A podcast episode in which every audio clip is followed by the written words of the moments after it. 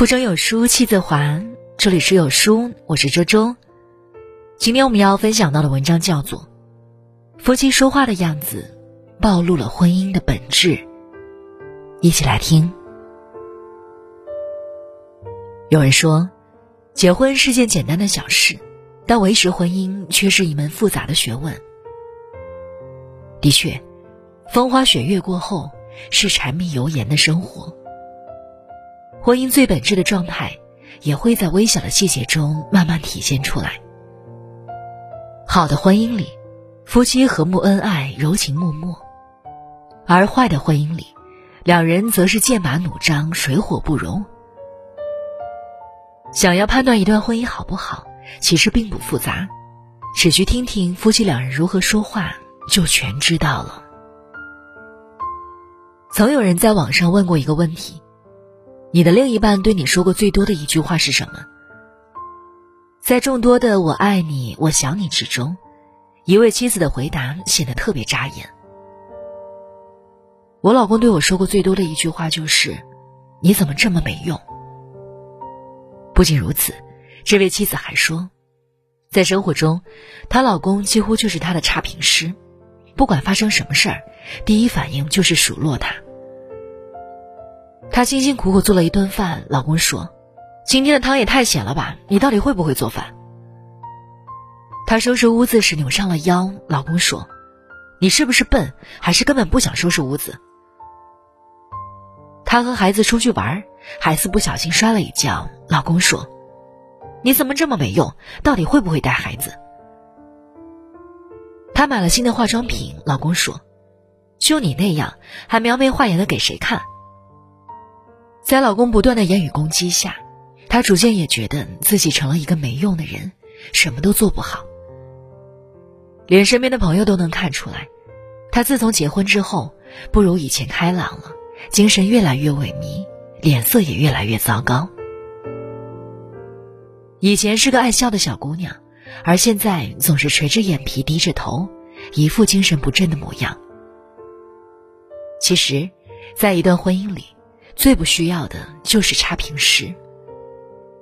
过多的负面评价不仅会让伴侣觉得寒心，久而久之还会成为终结感情的杀手。对待伴侣的态度上，国民大师胡适的做法曾得到了很多人的称颂。那时候，胡适是留学归来的大学问家，但他却从未嫌弃或责备过自己大字不识还裹小脚的太太江冬秀。别人都说胡适的太太泼辣，但胡适却钦佩自己的妻子有气概、办事果断。他还鼓励太太勿许人言，帮太太放脚，教她学文化。我们都知道胡适有一个三从四德：太太出门要跟从，太太命令要服从，太太说错了要盲从，太太化妆要等得，太太生日要记得，太太打骂要忍得。太太花钱要舍得，他是真的怕太太吗？其实并不是。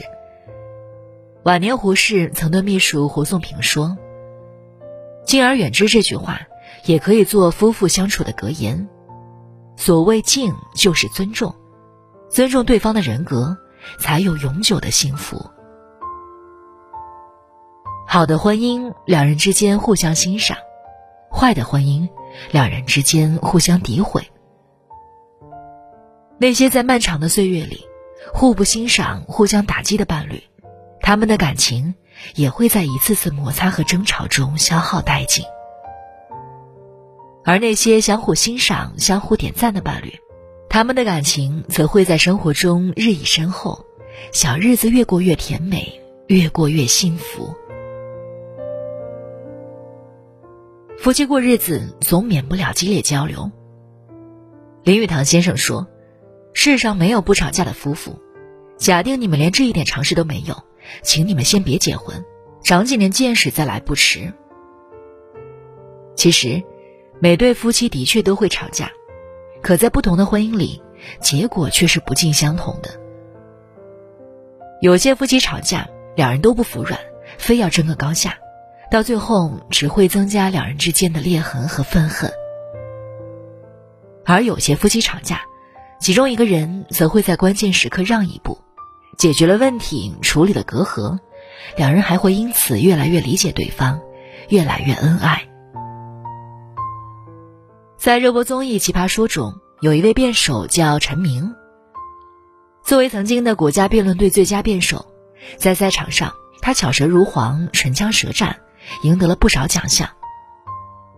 但在生活中，他却说，自己吵架从来都没有赢过自己的老婆。有一次，陈明的老婆看中了一款包，就把他拉过去说想买。可陈明一看价签，发现包太贵了，马上开始进入到辩论状态。试图说服老婆放弃。你看看这个包，你看看这个包的价格，你知道它成本只有多少吗？你知道它利润翻了多少倍吗？你冷静一下，你跟我一起深呼吸，你想想看，我们家庭现在的经济情况，我们的收入状况。你现在买这么一个包，它理性吗？它负责吗？它是个现在我们应该有的选择吗？上到民族情怀、消费理念。下到买这个包的性价比、受限比、收益比、风险比、收支情况对比，引经据典，一大通道理说下来，连陈明自己都要被自己的沉稳和理性征服了。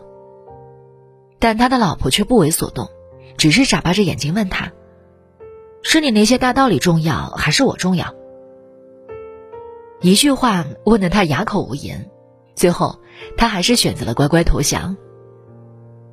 他是争不过妻子吗？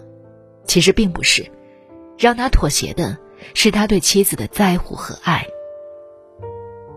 杨绛在《我们仨》里说过这样的小事：我和钟书在出国的轮船上曾吵过一架，原因只为一个法文的读音。我说他的口音带乡音，他不服，说了许多伤感情的话，我也尽力伤他。然后我请同船一位能说英语的法国人公断，他说我对，他错。我虽然赢了，却觉得无趣，很不开心。杨绛为什么会不开心呢？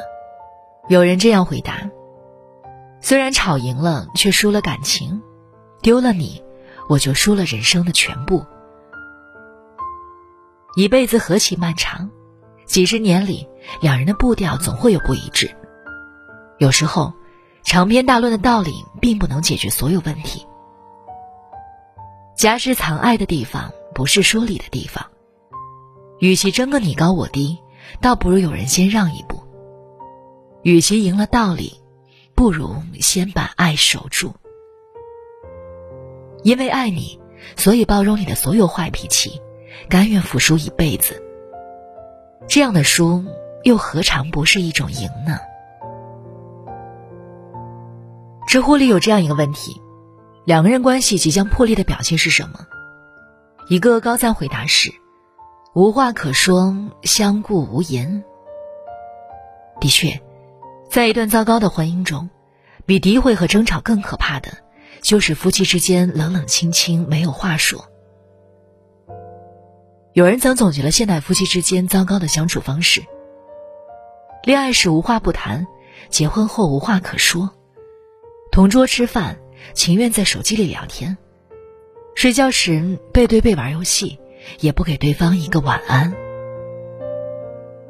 很多中年夫妻的婚姻，就是在这样的沉默中慢慢走向了终结。而幸福的婚姻又是什么样的？大概是记忆中父母相处的样子。从早晨的一句早安开始，他们絮絮叨叨的对话能延续一整天。早上吃什么？晚上几点下班？今天谁买菜？明天谁去接孩子？周末怎么过？假期去哪里玩？商场里看到了一件新裙子，单位里发生了哪些糟心事儿？他们两个好像有说不完的话，平淡的日子也变得热闹有趣。有调查显示，一个人每天说的话中，废话占的比重越大越幸福。可以说。婚姻里最幸福的事情，莫过于有一个每天可以陪你说说废话的伴侣。有人说，看一段婚姻好不好，其实只需要看看夫妻两人说话的样子就知道了。